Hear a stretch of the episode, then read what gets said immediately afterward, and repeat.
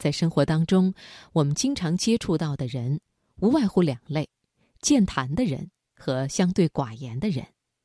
你是哪一种呢？接下来的读心灵，请你听日本作家村上春树的文章《不爱说话的人》。心灵不再孤单，因为你我分享。读心灵。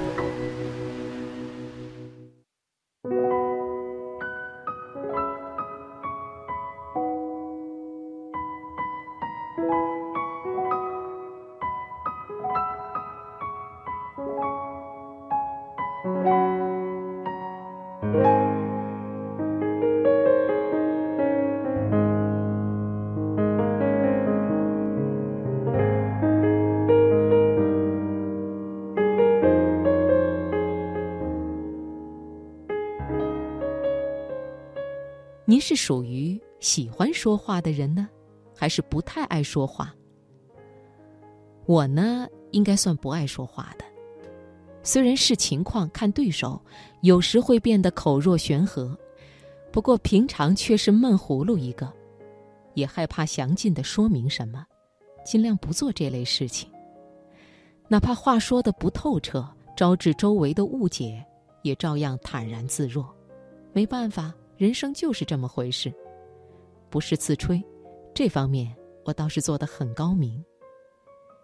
接电话是苦差一桩，在派对上跟别人交谈也是弱项，回答采访同样让我心力交瘁，甚至连回邮件都觉得疲惫不堪。让我跟人家做对谈和书信往来之类的工作，我一律回绝。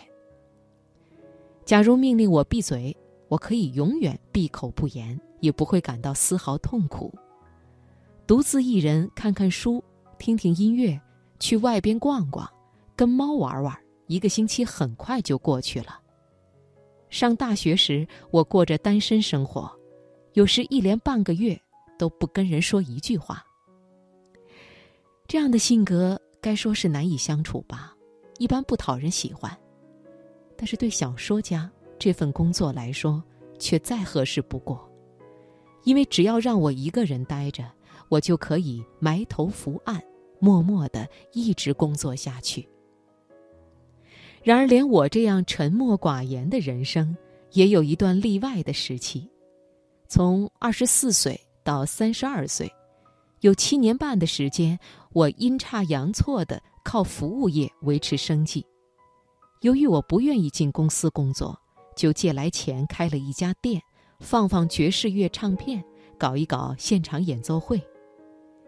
客人光临时，便面带微笑的寒暄，欢迎光临，也和老主顾们聊些闲话。尽管觉得看样子我干不来这种活计呀，但想到是为了生活，也就玩命对付下来了。遇到话又多又无聊的对手，也耐着性子亲切的陪他聊天。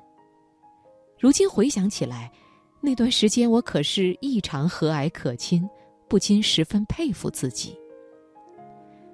不过多年后和当年的熟人重逢，却经常被告知：春树君很久以前就对人爱答不理的，没怎么说过话。我不免倍感失落，心想。喂，人家可是费了九牛二虎之力，拼命的和蔼待人啊！